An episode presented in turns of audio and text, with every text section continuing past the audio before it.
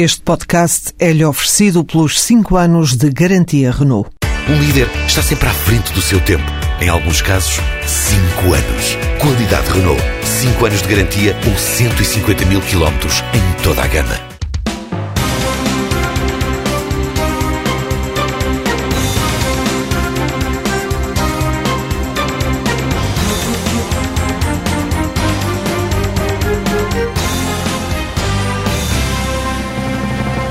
Esta semana temos uma agenda apertada com uma moção de censura, o regresso de José Sócrates e, se sobrar tempo, mais adiante devemos determinar em modo especulativo a falar dos cenários pós-decisão do Tribunal Constitucional. Pedro Dom e Silva, Pedro Marcos Lopes, eh, começamos pelo Partido Socialista e pela moção de censura aprovada em Comissão Política na quinta-feira à noite, anunciada depois por seguro frente ao Primeiro-Ministro ontem, no debate quinzenal, mas ainda sem texto e que só será entregue e debatida na Assembleia da República, eh, muito provavelmente já depois da Páscoa. Pedro Nadão e Silva, este foi o tempo certo para o PS apresentar uma moção de censura, algo que já não acontecia há 10 anos, e, sobretudo, queria que, que me dissesses se concordas com Vitalino Canas. Ele foi, eh, muito provavelmente, creio que a única voz crítica na reunião da Comissão Política Nacional do PS. Eh, Vitalino Canas avisou que o Partido Socialista pode ficar preso num beco político sem saída ao apresentar esta moção de censura. Sim, eh, eu diria que. Eh, sim. Não, sim, sim, porque todas as tuas perguntas que vão em sentidos eh, distintos têm uma resposta positiva, o que, o que é revelador do beco político em que estamos. Não é uma questão apenas do Partido Socialista. Acho que, aliás, esta moção é mais uma vez um bom instrumento para revelar que estamos a encaminhar-nos muito rapidamente para um beco político eh, sem saída, eventualmente, eh, e, e isso é muito preocupante e, portanto, tem esse lado de revelação. Mas se o PS podia não apresentar esta moção de censura? Eu diria não. O PS não podia não apresentar esta moção de censura. É, é, tem riscos apresentar esta moção de censura para o Partido Socialista? Tem imensos riscos. O que é revelador dizer, da situação. Repara, havia aqui uma necessidade evidente eh, perante eh, a contestação, eh, a sensação de que o PS não representa e não corporiza o descontentamento popular em relação ao governo, perante a total desorientação do governo. Repara, eu, estive fora de Portugal uma semana e diria que a grande mudança que eu senti nesta semana para além do Chipre e tudo isso, foi um governo de repente ainda mais desorientado e totalmente desorientado. O governo perdeu completamente o foco, ehm, a direção política, completamente desorientado. Que sinais? Uh... E eu julgo que, que isso tem a ver. Baseio-me em vários sinais na incapacidade de cumprir objetivos que traçou para si próprio. Quer dizer, os 4 mil milhões é uma coisa, quer dizer, é um é processo, nem sei como qualificar, não é? Agora, independentemente das considerações que eu possa fazer ou não. Vem do sobre... antigo debate, Pedro Silva, se me permites. Vem do antigo, vem do último debate, não, do penúltimo Sim. debate eu acho que o penúltimo debate marcou esse, esse momento mas é uma coisa, de desorientação mas... completo. Quando perderam o discurso, quando o, ah, depois dos 4,5%, o nem mais tempo mais dinheiro também caiu, viu-se que o discurso tinha acabado, veio o passado, que se repetiu, e mas, peço desculpa não, por ter não, interrompido. Repetiu-se ontem, não é? Repetiu-se ontem. É, é, a execução orçamental, as previsões, o cenário macroeconómico, é, a incapacidade dos 4 mil milhões, é, uma coisa que já percebemos que é o governo já sabe já, já intui qual é a decisão do Tribunal Constitucional. Uhum. Portanto, tudo isso deixou o Governo sem qualquer capacidade de uh, reação. Ora, perante estes dois fatores, o PS tinha esta necessidade, eh, não podia deixar de corporizar o descontentamento, até porque António José Seguro precisa de aglutinar uh, em seu redor algum tipo de dinâmica, coisa que manifestamente também ainda não conseguiu fazer. Portanto, tinha essa necessidade.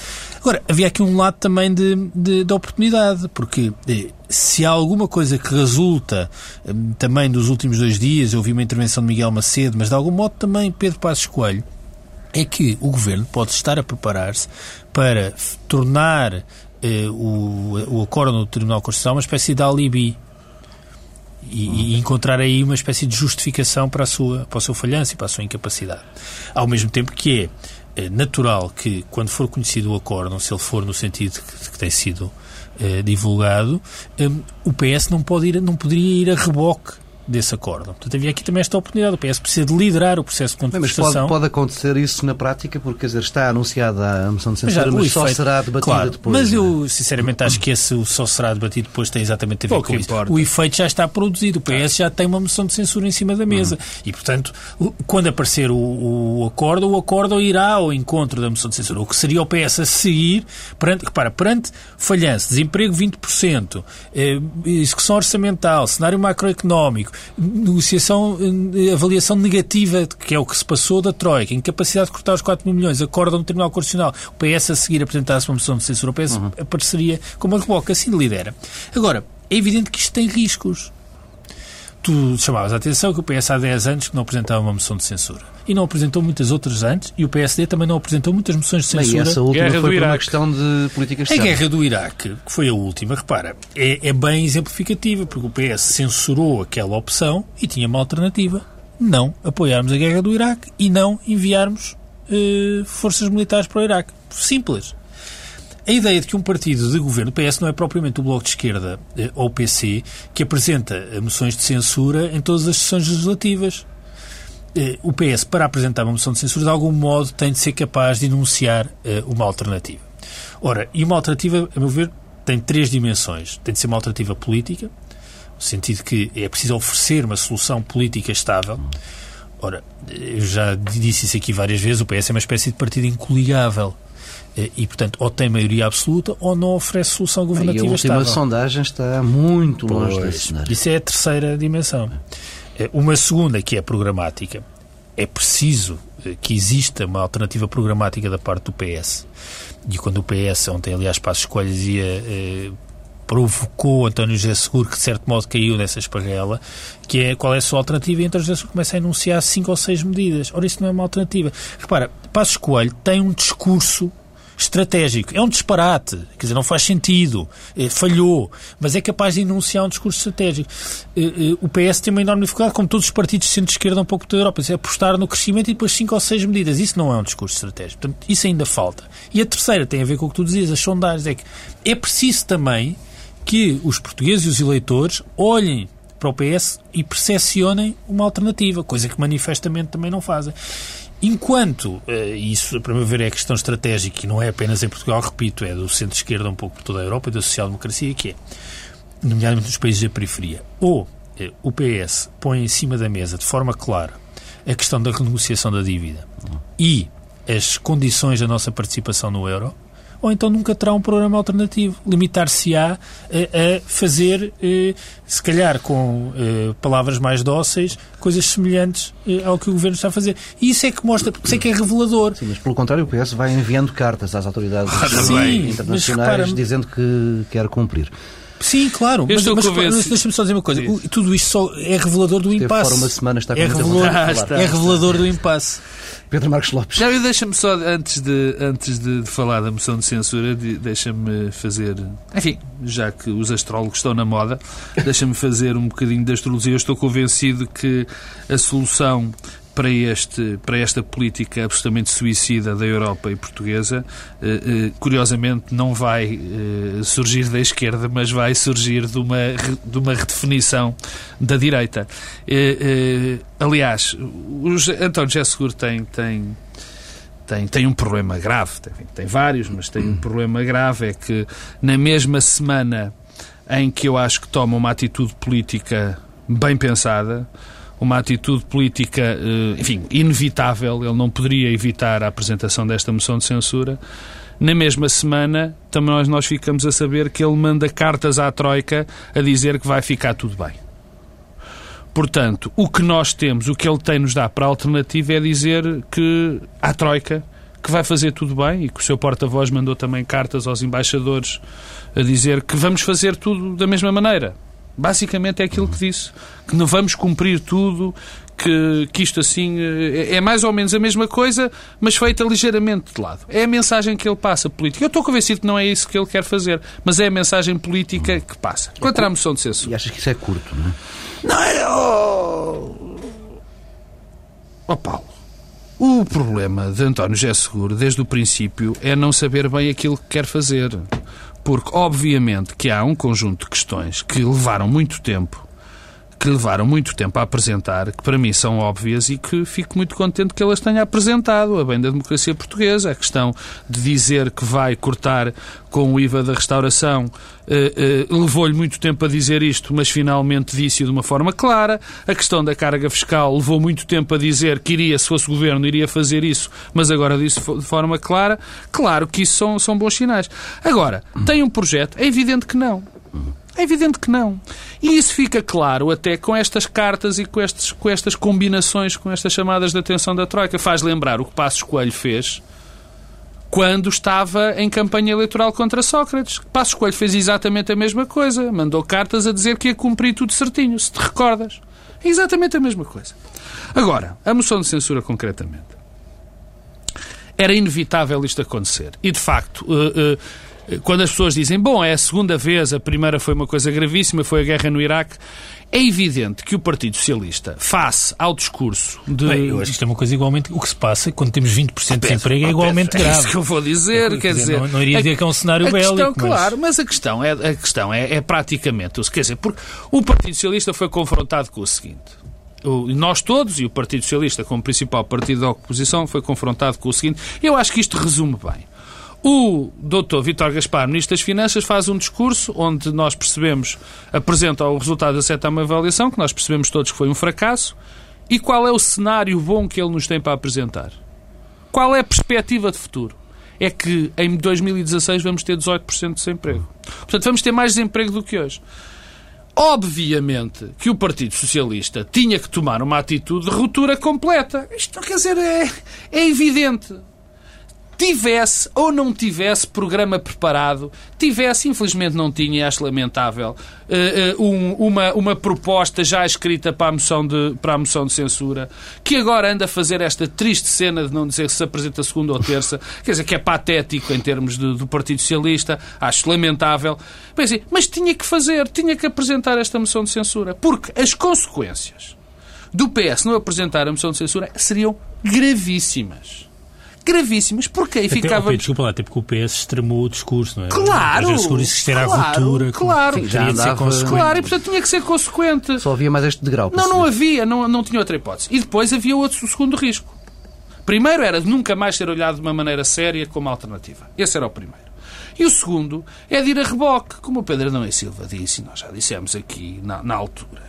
Quer dizer, se o Tribunal Constitucional, e ao que parece, Uh, ao que muita gente diz. Já lá iremos esses já, cenários. Pronto, já lá vamos ao cenário. Se o Tribunal Constitucional, de facto, chumbar leis, uh, as leis, parte de, de normas constantes no, na lei do orçamento, no valor que podem orçar a um mil milhões de euros ou mais, se o resultado trimestral da execução orçamental for aquilo que todos nós pensamos que vai ser, ou todos já julgamos, provavelmente ainda não, Vitor Gaspar, mas isso é outra história Quer dizer, o governo. Claro que também Vítor Gaspar. Hã? Claro que também Vítor Gaspar. Não, Aliás, é o primeiro. Não sei, que, não sei que é que tu fazes isso. Em dois meses ele já foi de 1% para 2,3% de recessão. Portanto, não, da consciência em relação à execução Ah, sim, provável. Não sei. Não, não tenho seríssimas dúvidas em relação a isso, mas isso agora não interessa.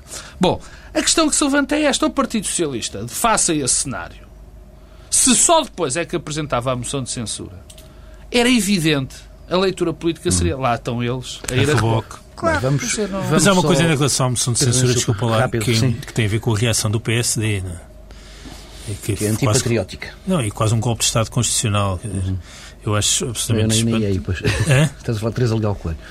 Não é, é vice-presidente do PSD, sim, não é? Sim, sim, sim, sim. E acho que, aliás, falava nessa condição, não era propriamente a título pessoal, como agora muitas vezes os, os dirigentes partidários gostam de falar velha, a título pessoal. Isso é mais, isso é mais é uma, CBS. É uma velha tradição, não é? Eu acho que essa declaração, quer dizer, não há, de facto, há aqui um desnorte que contamina eh, muitos agentes políticos, e, nomeadamente, o PSD, então, está completamente contaminado pelo deslate. É, porque, que eu saiba, é uma figura constitucional, a moção de censura. Está Ao contrário da do Partido Comunista Português, também convinha falar disso. E, e, por um lado e por outro, eh, dizer, ninguém está a ver eh, seguro eh, a fazer qualquer tipo de golpe de Estado, mesmo constitucional. Diria que provavelmente era a última pessoa a fazer e, portanto, coisa dessa. E, aliás, também foi curiosa a reação de Passos Coelho num debate, no debate quinzenal uhum. ontem, eh, quando eh, parecia estar a referir-se à posição do PSD há dois anos, exatamente na altura em que se cumprem dois anos do, PEC, do chumbo do PEC 4, não é? quando vem a cenar com a instabilidade política. Quer dizer, eh, eh, está só, é que também é um erro chamar a atenção para as coisas que correram mal no passado e passo escolho. Isso é sempre o problema do discurso do passado, Pedro. É. Sempre. Porque Mas, ele vem em bloco, não vem só separado. Há uma coisa, já agora, por causa do debate quinzenal, eu, eu assisti ao debate quinzenal e, e continuo a ficar espantado como é que o Primeiro-Ministro eh, sobrevive aos sucessivos debates quinzenais com as prestações eh, medíocre, abaixo de medíocre que tem Uh, e funciona. É um mistério. As contradições, o discurso confuso. Talvez seja por isso, porque é, é de facto é, é, tão confuso, tão circular. O português é tão mau. Uh, tudo aquilo é inexplicável. Talvez seja isso que explica a, capacidade de, Há outra explicação. De Há outra sobrevivência, porque é, é, é, impressionante mesmo, é impressionante ver uh, este primeiro-ministro, este, quer dizer, é, até, até uh, utilizar a expressão primeiro-ministro em relação ao Passo Escolho é em si impressionante se assistirmos aos debates quinzenais. Uh, e este foi mais uma vez um caso disso mesmo. Ah, uma Outra vez entre o tema do salário mínimo, a confusão. É, não, é, é evidente é... que o primeiro. Deixa-me. é evidente, para mim, é evidente. Neste momento já é evidente. É evidente que o Primeiro-Ministro não prepara os debates. Ponto. Não prepara. Por simplesmente. Não, é evidente que o Primeiro-Ministro não está preparado para ser Primeiro-Ministro. Isso, refraseando. Mas isso, isso é um. Enfim, é a sua opinião. Sim, claro. Uh, não, eu, eu, por isso é que eu estava a, a, a sublinhar. Uh, é evidente que não vai preparado. É evidente que, por exemplo, o discurso do, do, do, do, do salário mínimo é inacreditável como é que quem depois de ver que não tinha resultado da primeira vez, se volta à carga. Mas há também uma explicação para que o Pedro Adão e Silva disse de, daquilo estar a resultar e, e, e no fundo não quer tanto no, no ridículo. É que nós temos uma oposição também, desculpa, ridícula faltam pelo menos duas pessoas que eram as pessoas que mais punham em causa e que animavam o debate e que lhe davam outra dimensão. Hum. Quer se queira, quer não, Francisco ah, claro. Laceio e Paulo Portas. Sim, claro. Francisco Laceio e Paulo Portas. Mas Paulo Portas já tinha saído, não é? Sim, a saída de Francisco Laceio do Parlamento... Não foi. Sim. Não, e, e, isto tem um efeito multiplicador. Porque Jerónimo de Sousa tem uma coisa muito simples. Decora, decora uma frase ou duas e aquilo normalmente tem impacto. Mais nada. Boas frases. Depois, não digo Sim. que não sejam, são boas frases, só que depois aquilo são umas frases. É cá. Quem escreve em jornais sabe que há um truque quando não está inspirado, é pelo menos tem que arranjar uma frase e depois põe uma data de caracteres à volta dessa frase. É o que faz Jerónimo, Jerónimo de Souza. O, o, Bloco de Esquerda perdeu completamente a iniciativa. É inqualificável o nível de, de, de oposição do Bloco de Esquerda no discurso parlamentar. E depois, o, o melhor parlamentar desses todos, o que mais contestação faz ao governo, eh, é Nuno Magalhães, ou a bancada do CDS que é o único que, mesmo assim, consegue fazer algumas perguntas que uh, incomodam algumas vezes o Primeiro-Ministro. Ontem a, a, postura do CDS foi bastante é significativa. Parecia é que estavam uh, num velório. Não, não, mas é a única coisa, porque depois não, quer dizer, nada resulta. Nós vivemos, de facto, é verdade. Quer dizer, e, e eu custa-me muito fazer este tipo de discurso, o nosso Parlamento. E nós já vamos falar disso quando falamos dos comentadores políticos e, de, e dos novos comentadores políticos, políticos, políticos, comentadores. Que já Barra ninguém comentadores. Sabe, não, ninguém sabe bem o que é isso. Ah, ah, ah, já vamos falar. Há, de facto, um decréscimo da qualidade das primeiras filas do, do, do Parlamento terrível. Terrível. Quer dizer, o próprio discurso, a maneira como se faz a oposição, a necessidade dessas pessoas se ouvirem, a maior parte das, das perguntas são a própria oposição.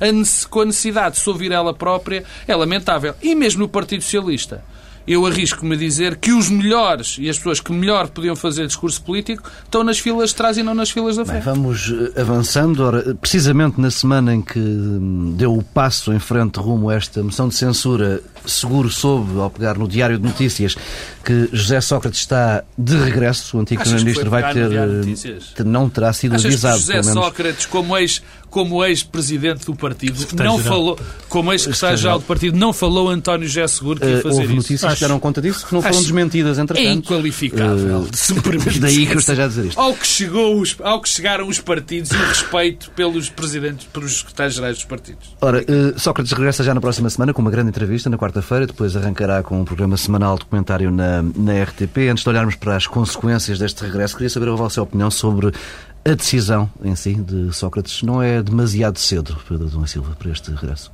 Sim. Eu acho legítimo, compreensível e um erro. Hum, Porquê que é compreensível? Uh, e tem de certa maneira a ver com aquilo. Compreensível porque ele disse que sim. Não, não, não, não. Ah, não. Mas um tipo, alguma explicação e que tem a ver com o que tu estavas a dizer. Um, repara, um, há aqui uh, um legado político de alguém que, aliás, teve 30% nas eleições e, portanto, representa uma fatia significativa do eleitorado que não tem qualquer tipo de representação e de defesa. E não seria preocupante não ter defesa eh, se não fosse um tema que estivesse sempre eh, em cima da mesa. O problema é que José Sócrates é atacado diariamente, como nunca nenhum político foi em Portugal. Um, e, e, o que há é um apagamento uh, do passado e da defesa. E, portanto, é natural que José Sócrates se queira defender, já que ninguém o faz.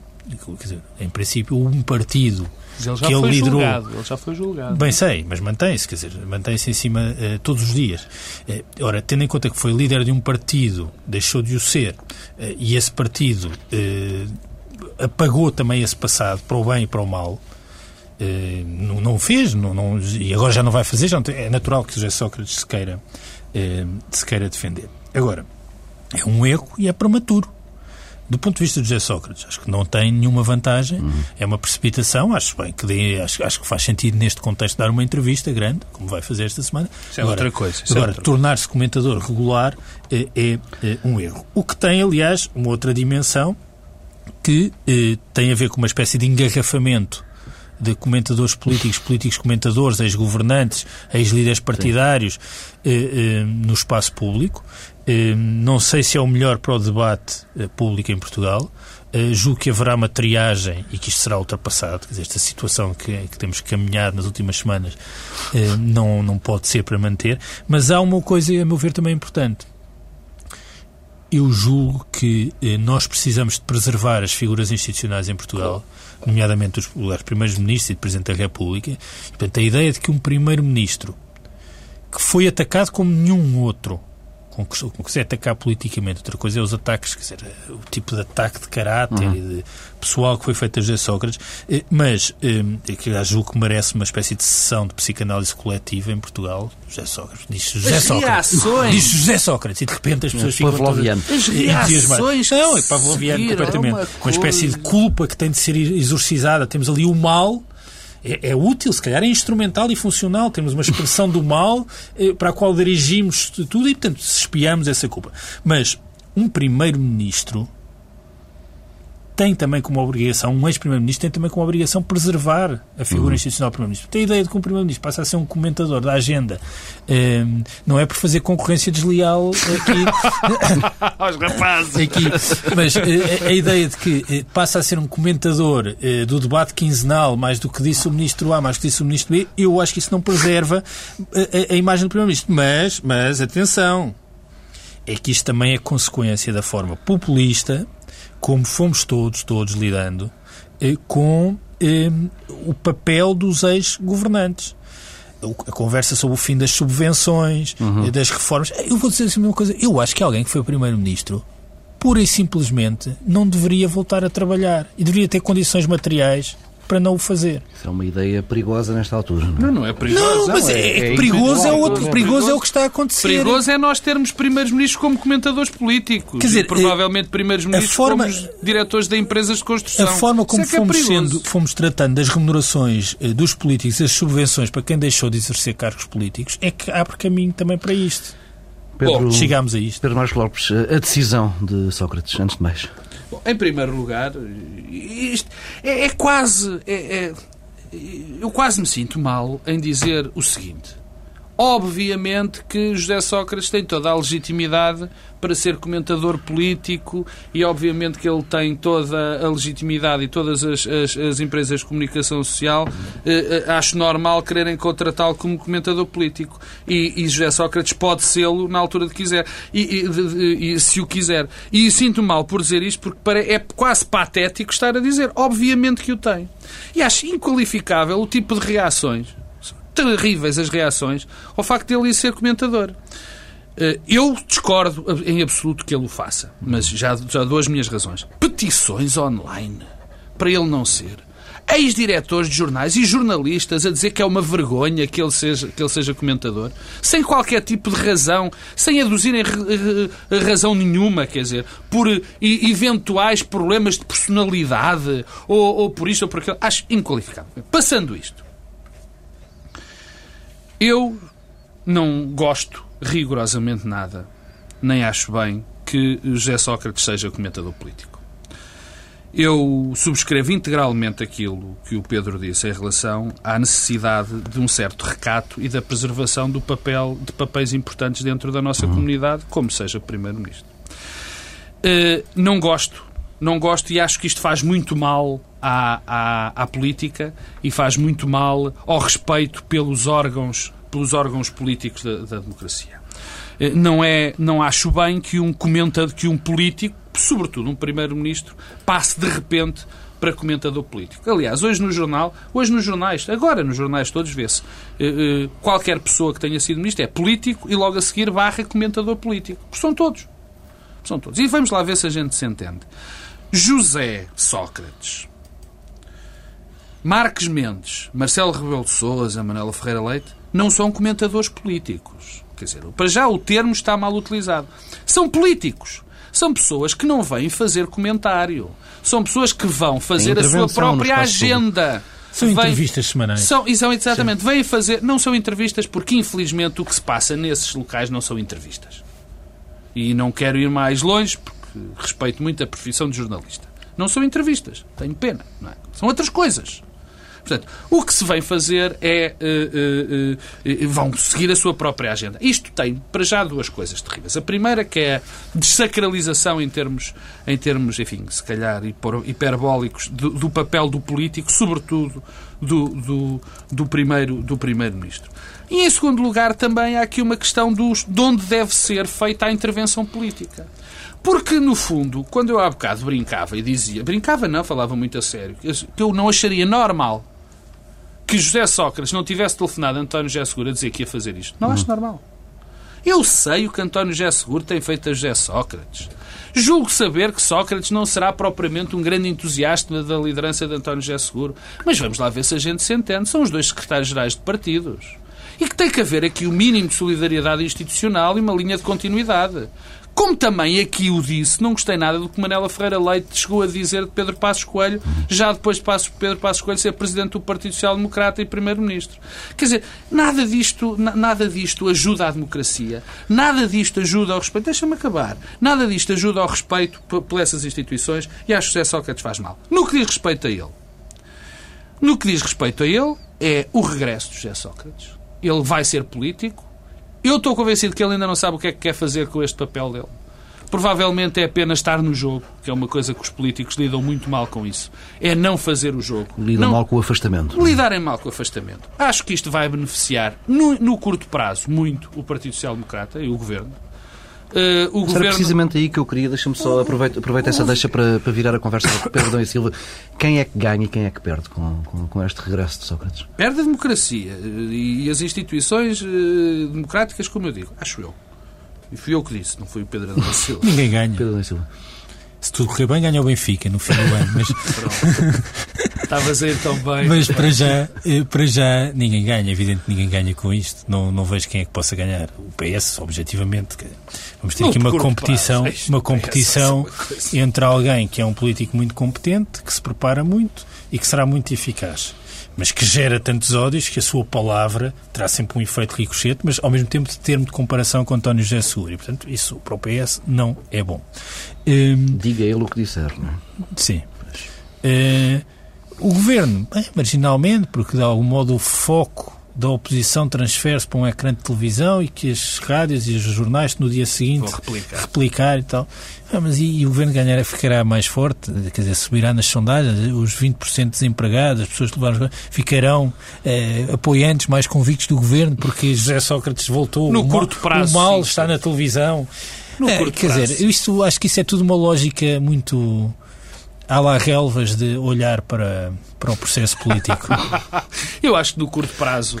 Eu acho que no curto prazo o governo tem vantagens nesta, nesta aquisição. Uh, uh, nesta aquisição da RTP. Nesta aquisição da RTP. Sim, a aquisição do governo. Uma aquisição da RTP. E se me, se me faz um. Deixa-me fazer um parênteses. Acho também que. Acho também. Não, não acho normal estas notícias de que José Sócrates não vai ganhar dinheiro fazendo o seu comentário político. Bom, das duas, uma ou é comentário político e tem que ser pago, porque é, é assim, trabalho. É chegaremos ao dia em que haverá um membro do governo a sugerir que os membros do governo não sejam pagos para Por exercer... serem membros do governo, exatamente. Mas isso tem tudo a ver com, coisa, claro, com as subvenções dos políticos. Com... Não, não, mas agora já. Com, com, repara, nós começámos os PECs cortando os salários dos políticos uhum. mais do que, do que os outros cortes. Sem dúvida. E, bem, e portanto isso é... Não, mas já, mas já estamos, a, já estamos no outro nível. Já, já estamos a baixar outro nível. Qualquer dia nenhum de nós é pago por fazer nada. Quer dizer, porque a questão que se põe é o José Sócrates é comentador político ou não é comentador político? Por visto é comentador político. Se é comentador político, exerce uma atividade, tem que ser pago. Se era matéria para um sindicato dos comentadores não, políticos. Não, quer dizer, não é. não é pago. Agora, em breve eh, sobre o governo, no curto prazo, eu acho que eh, a memória de José Sócrates ainda está muito viva. Eu acho que o governo vai fazer, vai aproveitar José Sócrates e a sua exposição para uh, aproveitar para explorar o bote expiatório. Nós vamos assistir, já começou aliás, a notícias sistematicamente, e peço desculpa aos órgãos de comunicação social, colocadas para já uh, para ver já problemas, para, para, já lembrar alguns atos de gestão de, de José Sócrates. Uhum.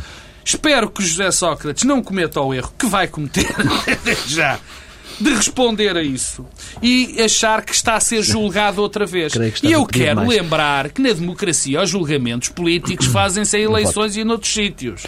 Não é desta forma. Para o Partido Socialista, bem, para o Partido Socialista isto vai ser um espetáculo. Eu não me esqueço que o segundo ou terceiro maior grupo parlamentar hum, é o grupo parlamentar de José Sócrates. E agora que agora já tem líder. Porque até agora, eu lembro daqui dizer que não havia razão para António José Seguro ter medo dos de, de, dos apoiantes de José Sócrates no Parlamento estavam órfãos. Agora, Ele já não, agora já não estão não órfãos. Não é esse o caso. Agora vamos, vamos avançar para ver se conseguimos ainda encaixar Mas é pior aqui as paternidades, porque é uma paternidade que não tem nada de futuro, não é? O que, aliás, também é, Dizes é, é tu, dramático. Por enquanto não tem, não é? Dizes tu, mas porquê? Oh, Pedro, mas desculpa, Bom, então... o que é então- que ele veio fazer? É política. Eu, quer dizer, não é? convenhamos que eh, para a orfandade eh, este regresso de José Sócrates também não resolve problema nenhum, porque é um regresso que prende ao passado, nem sequer constrói nada futuro. Eu não imagino que José Sócrates vai ser candidato a primeiro-ministro. Será justificativo, eh, sobretudo. portanto, tem esse lado de justificação do passado e, portanto, não vejo que seja produtivo para o futuro, que também, para quem está descontente com a liderança de António José Seguro, isto também não é pois, solução. O que o Pedro Adão Silva diz é absolutamente terrível. Eh, eh, não propriamente, quer dizer, não é o que ele diz, é verdade, mas é terrível. Porque se José Sócrates vem, vem ajustar apenas contas com o passado e tentar defender-se dos ataques, eh, muitas vezes vezes de que é alvo, tenho que dizer isto. Bom, isto ainda é pior emenda que o soneto. Porque eu justifico, quer dizer, acho mal aquele ser um espaço para fazer política, mas, mas pronto, é, é o que vai acontecer. Mas eu espero que um político tenha uma agenda política. Porque ele, comentador político, não é. Portanto, a gravidade disto é, se é, se o. Pedro tiver razão, de ele só vem ajustar contas com o passado, o tipo de pântano que se vai instalar porque, obviamente, que o que José Sócrates disser vai ter muito impacto. Bem, vamos só avançar, porque já temos muito pouco tempo. Hum, o, ontem, uh, o Sol e a TVI revelavam detalhes do relatório parlamentar do, do Tribunal Constitucional sobre os pedidos de fiscalização sucessiva de algumas medidas do, do Orçamento do Estado para este ano. O Tribunal está a analisar esta questão há quase três meses, desde o início de janeiro, que foi quando recebeu, logo no segundo dia do ano, dia 2 de janeiro, recebeu o primeiro eh, pedido de fiscalização sucessiva vindo da Presidência da República. Um, o, o, o, Tribunal Constitucional justificou já esta demora numa nota enviada ao, ao Sol uh, com a complexidade da, da matéria. Entende este tempo de decisão e, sobretudo, uma resposta do Tribunal Constitucional a um comentador político via jornal? São duas coisas diferentes. É? O Presidente da República não pediu nenhuma urgência, portanto, o Tribunal Constitucional o princípio também responde a um pedido, não tenho capacidade de avaliar a complexidade, não sou jurista, muito menos constitucionalista.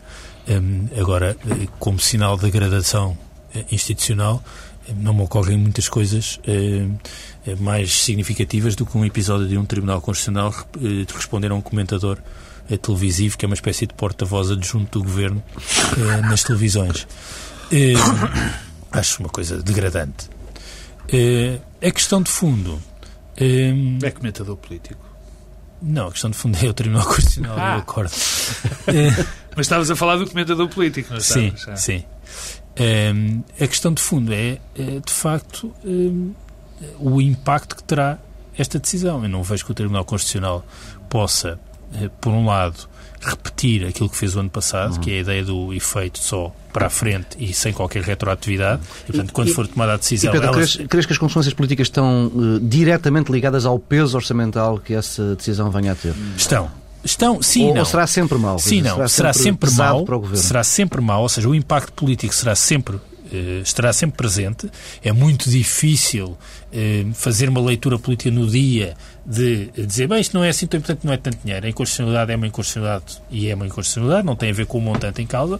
Agora, a somar a isso, se de facto formos para os mil milhões de que se fala, não vejo como é que o Governo tem capacidade para acomodar uhum. orçamentalmente em 2013, no ano inteiro, esse, esse montante. O que sugere que só há mesmo uma saída, que é pressionar a Troika para aceitar uma alteração das metas com base naqueles valores. O que eu há uns dias em que acho é isso que vai acontecer, porque a racionalidade ainda assim impera. Hum, e foi o que aconteceu na Letónia com um caso eh, muito semelhante, com uma declaração de inconstitucionalidade em torno das pensões que obrigou a Troika Fez a bem a América, metas. Pedro. Estás mais otimista. Não, acho de vez em quando assim. Mas depois assisto ah. a estas negociações da sétima avaliação, vejo este impasse todo, a discussão sobre os 4 mil milhões, tudo isto e penso alto que de facto eh, isto é tudo eh, o bom senso, como disse bem o Presidente Cavaco Silva, eh, emigrou para a parte incerta, porque é mesmo na Troika, o mesmo FMI, que entra na reunião do Eurogrupo com uma proposta de 40% para Chipre e depois acaba naquilo que acabou. Quer dizer, por que razão é que esta gente toda louca, doidos varridos, eh, eh, eh, irão ter uma postura diferente em Portugal quando se for conhecido que. Porque eu, eu, eu suspeito que para a Troika, para o Ministro Gaspar, para Passos Coelho, a ideia de uma Constituição que limita o exercício do poder executivo é uma ideia que não é muito fácil de compreender. Ou seja, não, não interiorizaram este espírito. Um, e, portanto, vão, vão, vão tomar sempre como uma afronta política, como uma espécie de força de bloqueio e, quem sabe, procurar ali um pretexto para, para precipitar uma crise política. Eu acho que é uma enorme ilusão. Não... Esse tema dura 24 horas e, passado 24 horas, o Primeiro-Ministro pode dizer que quer eleições e, à 48 hora, o Presidente da República aproveitará a oportunidade para remover o Primeiro-Ministro e colocar outro sem eleições. Pedro, e achas que esse. Bem, deixa-me pegar precisamente por aí. Pedro Marcos Lopes, deixo... achas esse cenário eh, possível? Ah, pensei que de... achas desejável. Não, não, não, não, não, não. Possível.